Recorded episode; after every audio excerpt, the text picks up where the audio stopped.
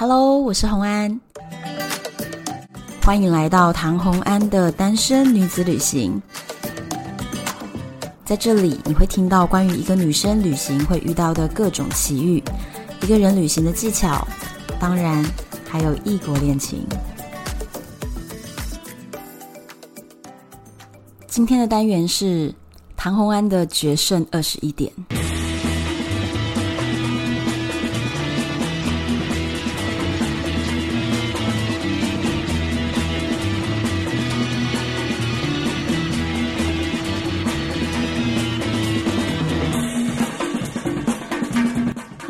我们又回到赌场的单元。今天这一集真的非常重要，因为是我们连续讲了十八集的赌场黑名单系列故事里面的最后一集。其实上一集已经讲到我被列了黑名单，大家原本以为。上一集就应该是结束吗？但其实我觉得这一集的重要程度比上一集更重要，因为今天我会聊到这段人生故事带给我有什么样的想法，有什么样的感受。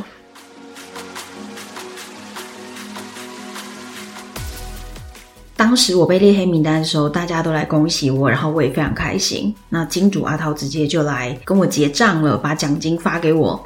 那接下来我就把那一张金沙赌场给我的驱逐令的照片上传到 Facebook。那当然咯，一大堆朋友马上就热烈回应了。最主要是因为大家都听说过所谓的赌场黑名单，但是没有人看过这张纸，对不对？所以其实大家就非常的觉得新鲜，觉得很好奇。我之前有讲到，我在新加坡的时候，其实以一个比如说台湾的旅游作家来新加坡赌场写赌场故事这样的身份，或者是说沙发客的故事，在新加坡做了好多的访问，当时还引起杨丹不爽，说为什么我不好好的花时间在算牌上面，为什么我花那么多时间去受访？记得吧？有这一段嘛？那所以这些新加坡的媒体朋友们。跟我就维持着还不错的关系，所以当他们发现我被列黑名单这件事情在 FB 上面扩散出来的时候，马上这些记者全部都联系我了。他们每一组人联系我都是见面访问，因为其实新加坡真的距离也不远。我的那个沙发主人那个女生啊，她就跟我讲说，她的一位朋友的姐姐。是赌场的公关部门，他呢就在公司大发牢骚，回家也他家人在抱怨说，金沙赌场的公关部门觉得超恨你的，因为呢报纸刊载了这些新闻，报纸为了平衡报道嘛，所以就一定会请赌场也表示意见。那但是呢，赌场一定都会说，哦，不好意思，我们不予置评。可是呢，赌场上头的主管就是对于这种单方面的报道一定不会满意，所以他们就会要求公关部门，你不可以只说不予置评，你应该要把这则新闻压下来才对，或者是展开反击。所以他们其实公关部门就是觉得对于我这个事情觉得非常头痛，重点是我又在不断的接受不同的报纸采访。其实当时呢，在赌场里面也认识了好多不同团队的算牌客。那有些人私下就跟我说：“哎呀，你怎么那么高调，上这么多报纸？”这样，我就说我没有差呀，因为我就是一个旅游作家嘛。对我来说，我真正在乎的是我要把这个人生经历写成故事，所以这就是我要做的事情。就真正能不能在赌场长久的混下去，对我来说并不是人生最重要的目标。所以我想要的是人生体验。我要写书的话，当然把这事情闹大呀。那我也很坦白的跟大家讲，我的想法真的就是这样子。那也有不同的算牌团队的人来跟我说：“哇，看你在报纸上这样子攻击金叉赌场，实在是太过瘾了。”因为其实大部分的算牌客，百分之九十九点九的算牌客没有那么高调，他们是不会愿意真正的让赌场看到他们的样子，搞清楚他们是谁。因为当你越出名，那其实很多赌场都会先把你的资料输进去，所以他们就会知道说这个人可能比较有问题，那你进赌场就会比较被关注。大部分的算牌客真的很低调，那但是我就不是那种算牌客嘛。那后来呢，我接受了好几个专访，大约跟大家讲一下专访的内容会是什么样子。就是呢，记者大部分会问的问题，就是他们会说你有没有出老千或者是作弊？真的没有啊，我完全依照赌桌上的规则来玩牌。然后呢，他们就会问说：“那你被列黑名单那一天，你总共赢了多少钱？”我的答案是我没有赢钱，因为我没有下注。我跟我大玩家配合啊，所以我是在那边不断的把玩着我手上的筹码打暗号，我没有下注啊，下注的是大玩家，不是我诶。所以我真的没有赢钱，我没有下注。记者一定会问说：“那你没有下注，为什么被列黑名单？”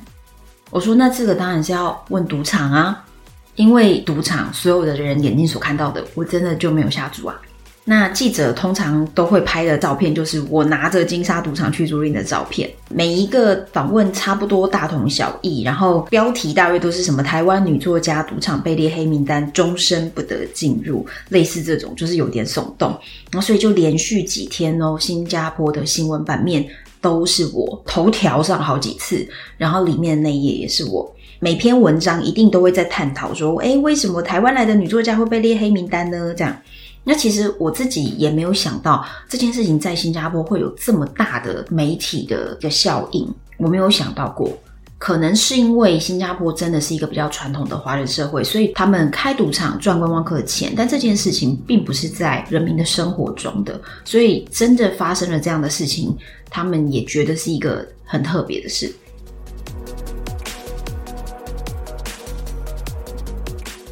有一天下午，就接到了一个很奇怪的电话。那个电话就说：“你好，我是报社记者，想要跟你做个访问。”我说：“哦，好，那要约哪个时间？因为我前面已经做过五六次了，所以我就想说，哦，那就是约时间地点。”他就说：“哦，不用约时间，我们现在直接电话访问就可以了。”那我当时觉得有点奇怪，为什么直接电访啊？新加坡这么小，很容易到达呀，你为什么要约电访？我搞不懂。那我说哦，也可以，那你就请说吧。你要问的是什么问题？他就说，你知道赌场为什么列你黑名单吗？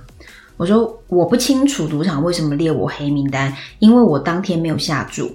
那保安室里面赌场经理是有跟我说一句话，他说你们是优势玩家。那我觉得就是优势玩家的原因吧。然后记者就问我说，那你懂优势玩家是什么意思吗？我就说我知道啊，优势玩家的意思就是他觉得我一直赢钱。可是我没有下注，我当然还是要这样子去对记者讲，我不可能跟记者说，对，我就是算牌嘛，哈，所以我就说，但我就是没有下注。结果那个记者呢，言辞非常直接，而且很不客气的直接说，你知道赌场说的优势玩家就是算牌客吗？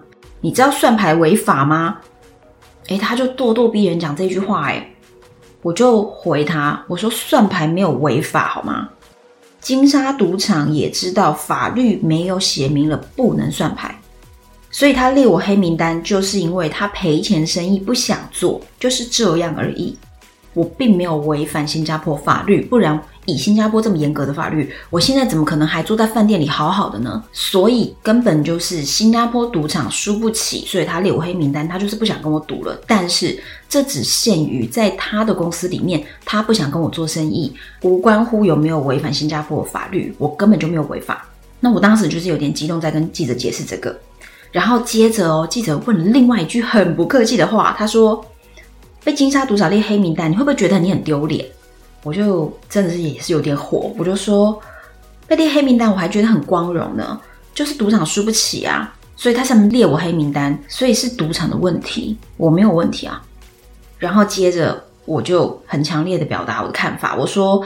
开赌场就是要敢让赌客赢钱，没有道理。你只让输的人来，赢的人就不准来，没有道理，好吗？结果隔天，新加坡最大的英文报纸上面就刊登了全版报道，斗大标题写着“诈赌与黑道背景是列为赌场黑名单的主要原因”，然后下面的副标非常小的字一行写说。但是滨海湾金沙赌场不愿对台湾女作家列黑名单一事发表评论。你们觉得赌场很贱？我恍然大悟，这篇报道一看就是金沙赌场的公关部门的杰作，因为他们就是要用这个标题来反击我嘛，企图制造我就是一个诈赌啊这样的一个形象。报道中有九成的文字都是在讲赌场顾问对于黑名单的解释。就是有多少多少种可能，而当然他讲出来的可能都是什么诈赌，或者是黑道背景什么，就是感觉非常非常负面的。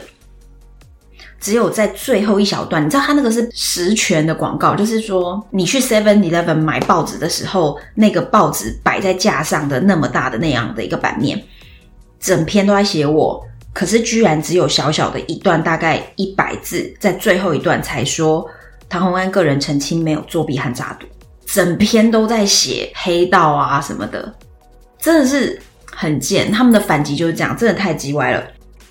那我就觉得好，随便你怎么写，因为，唉，反正赌场就这样，他们为了他们的名声吧，唉，我也不知道。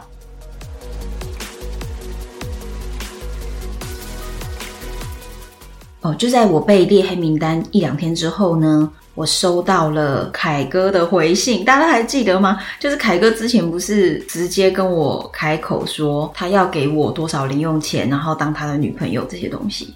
大家还记得这回事吧？这件事情，对，我就觉得啊，当时我只能用拖延战术，一直往后改日期，让他不要觉得我拒绝他，我要让他觉得是他拒绝我。你们记得这段吧？对不对？好，结果呢，就在我被列黑名单两天之后，我收到了凯哥的回信，我念给大家听。他说：“你一直改期，影响到我在拉斯维加斯的工作安排。”而且我考虑之后，决定暂时不出拉斯维加斯的书了，因此我就不安排你去拉斯维加斯，请原谅我的决定。哦，你们知道我收到这封信的时候 多开心啊！啊，终于这件事情告一个段落，因为我不想让凯哥觉得是我拒绝他，那我也不想要他真的安排我去，因为很尴尬，真的很尴尬。我好不容易的用拖延战术拖到他不爽了，他说：“那你不要来好了。”好，这就是我想要的结果。当我念出这封信的时候，其实我跟杨丹都很开心的说：“耶，终于解决了！”我们是在欢呼诶，就是我虽然被凯哥拒绝去 Las Vegas 的这个算牌下一个 team，但是其实我是很开心的。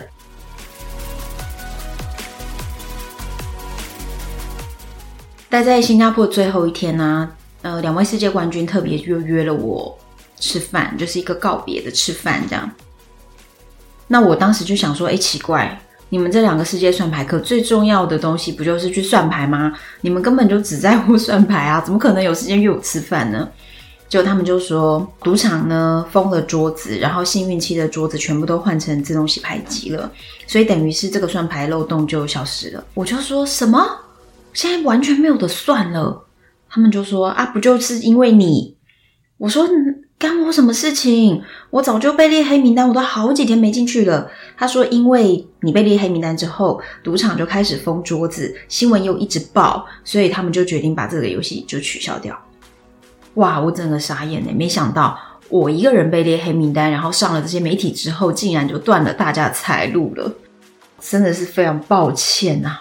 两位世界冠军就说：“哎呀，没有什么啦，反正每一个赌场都是这样子，他们就会永远都会开新的特殊规则的游戏，然后有一些游戏有漏洞，那些漏洞只要被算牌客这样子全力猛攻，到最后一定也是说会改掉。反正这种事情总是在发生，所以倒也不是因为我的关系。听到他这样讲，就觉得哦还好，不然我真的是挺愧疚的哦，让别人赚不到钱，真的是觉得很抱歉。”后来呢，其实我就离开了新加坡。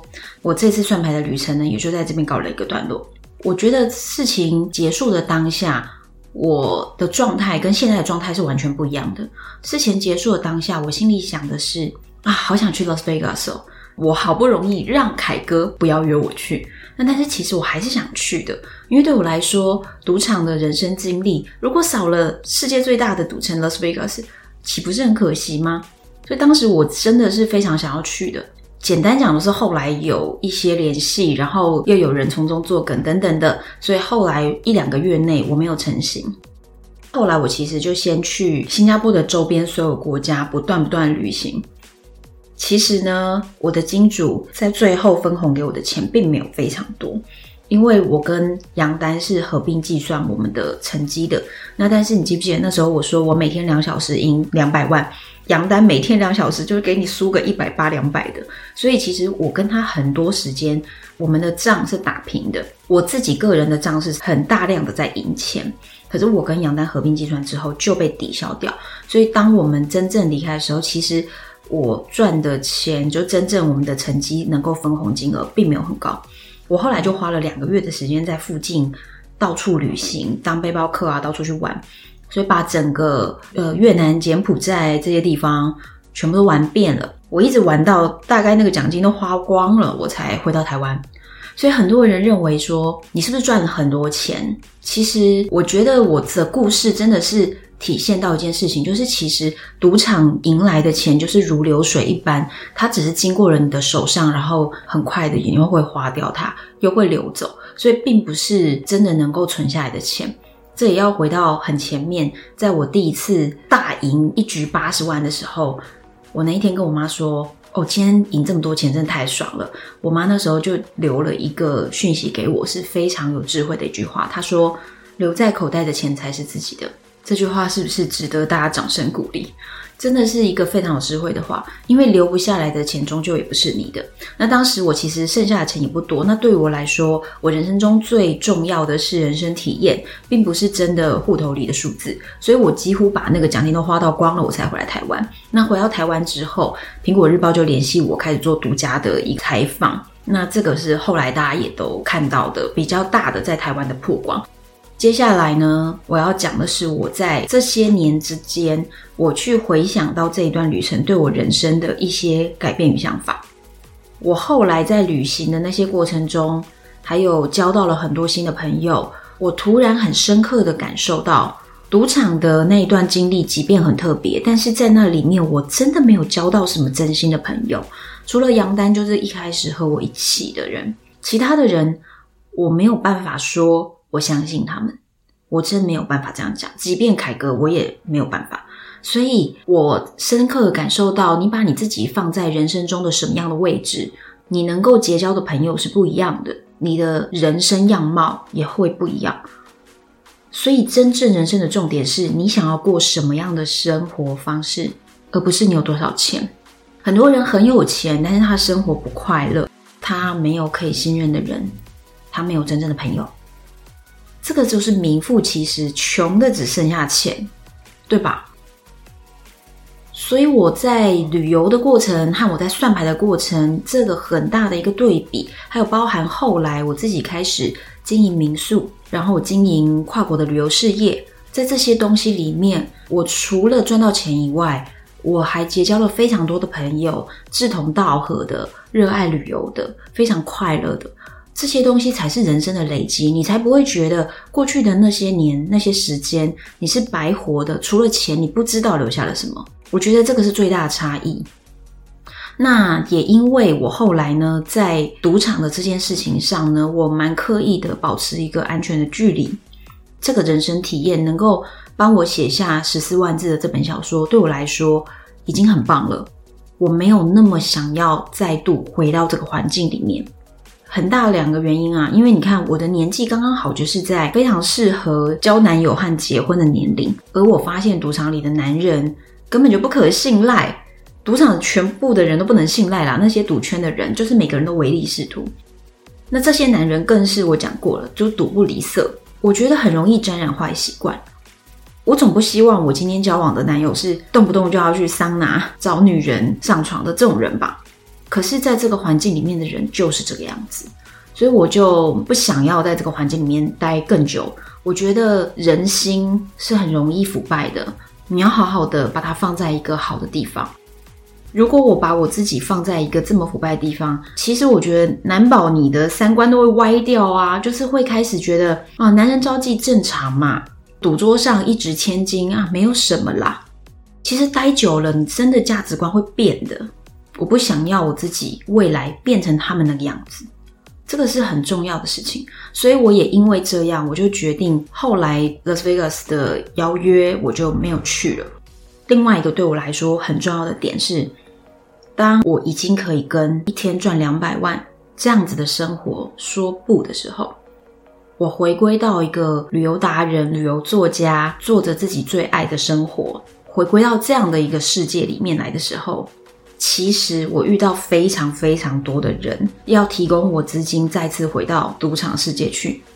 而且我说的这些人里面，包含了我上了台湾的各大综艺节目，很多的制作人，或者是主持人，或者是艺人邀约我，他们也挺喜欢小赌怡情的，然后想要出资让我去帮他们算牌，而且我讲的人都是演艺圈的大咖，真的是大咖，我遇过好多请我吃饭的都有。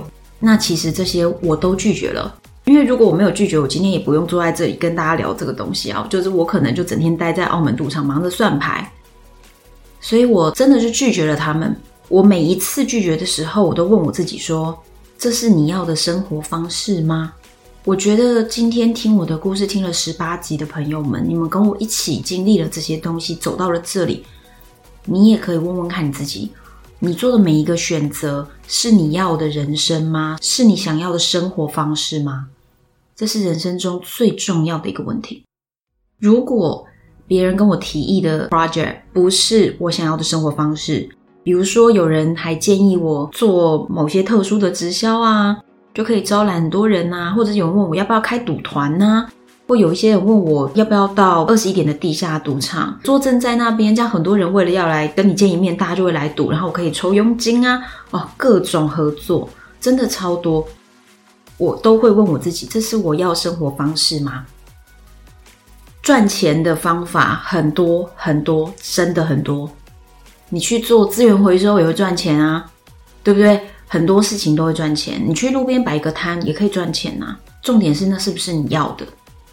所以我想着，我真正喜爱的生活方式是旅游和自我实现。和我其实是一个蛮爱挑战创业和挑战自我的人，所以我后来做的就是跨国旅游的事业，在国外开旅行社，把我觉得很棒的旅程推广给大家。所以对我来说，这个是活在梦想里的一种生活方式，赚的钱也不少，但是当然没有到一天两百万，没有到赌场那么多。但是我就告诉我自己，我绝对不再做任何要勉强自己的事情了。我不想妥协，不想勉强自己。如果我要勉强自己，我就勉强我自己去跟凯哥到 Vegas 算牌，我不是赚很多吗？所以你们懂我说的吗？就是从赌场的这个经验，然后我对赌场的这些人说不以后，我觉得我做到了一个很棒很棒的事情，是我真的很真诚的面对自己的内心。不再做自己不喜欢的事，所以我后来到现在，从二零一二年赌场列黑名单到现在，已经九年的时间。这九年我过的生活，我可以说是梦幻般的生活。就是我追求的是什么？我可以跟大家描述一下。我追求的是自由，因为射手座嘛，非常热爱自由。我想要我有稳定的现金流，稳定的经济能力。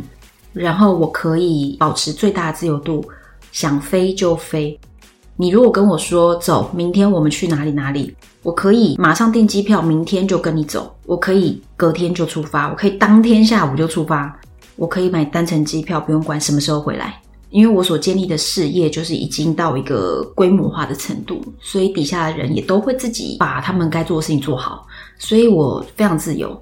大家如果有在看我的 Facebook 上面的一些动态，你们会知道我在二零一八年跟一九年真的是每每个月都在国外吧。我大概一年有一半以上的时间都在各处旅行。然后我二零二零年去了南极，我的事业同样在进行。然后我可以有这么大的自由度，在世界各地旅行，去看这个世界。到目前为止，我走了六十个国家，这就是我梦幻的生活。我想要不断不断去看这个世界。我可以有自由度，我不用征求任何人的同意，我不用征求老板的同意，我不用担心钱，我可以不断不断旅行，这是我要的人生模式。如果今天任何一个人提议给我一个新的合作项目，而这个项目会违反了这个方向的话，我就不会做，因为我不想勉强我自己，我不想要勉强自己活在一个不喜欢的生活中。这里面有一个很大的重点，是我在当时放下了算牌这样的一个环境，我舍得放下手中的这些钱，然后去选择一个真正适合我自己的、我自己内心真的想要的东西。如果我当时觉得哇，算牌赚好多钱哦，我舍不得放手，那我就不会拥有现在我现在的生活。那当然，刚刚讲的我生活非常令人羡慕，没有错。但是这也是我重新归零，然后再努力打拼而来的。重点是你要先把眼前你不喜欢的东西放下。这就是我在算牌的这个人生体验之后，改变我人生最大的一个价值观。我希望今天听到了我的故事，这么巨细靡遗的讲了十八集，我自己在这一件事情之后体验到的人生价值观，创造了我梦幻的生活方式。我也希望你们仿佛跟着我一起经历了这一段人生，然后希望你们也感受到人生中最重要的事情，就是不要为了钱去过一个自己不想要的生活。这就是我最后要送给大家的话。二十一点黑名单系列的故事就讲到这边了，你们喜欢吗？留言给我好吗？留言给我，告诉我你们的想法，你们对这件事情有什么样的感受？唐红安的 FB 粉丝专业，或者是我们有一个社团单身女子旅行，还有我的 Apple Podcast 下面都可以留言给我。接下来呢，我还是会请一些我在上节目的时候遇到的朋友来跟我们聊一下关于赌场有趣的故事。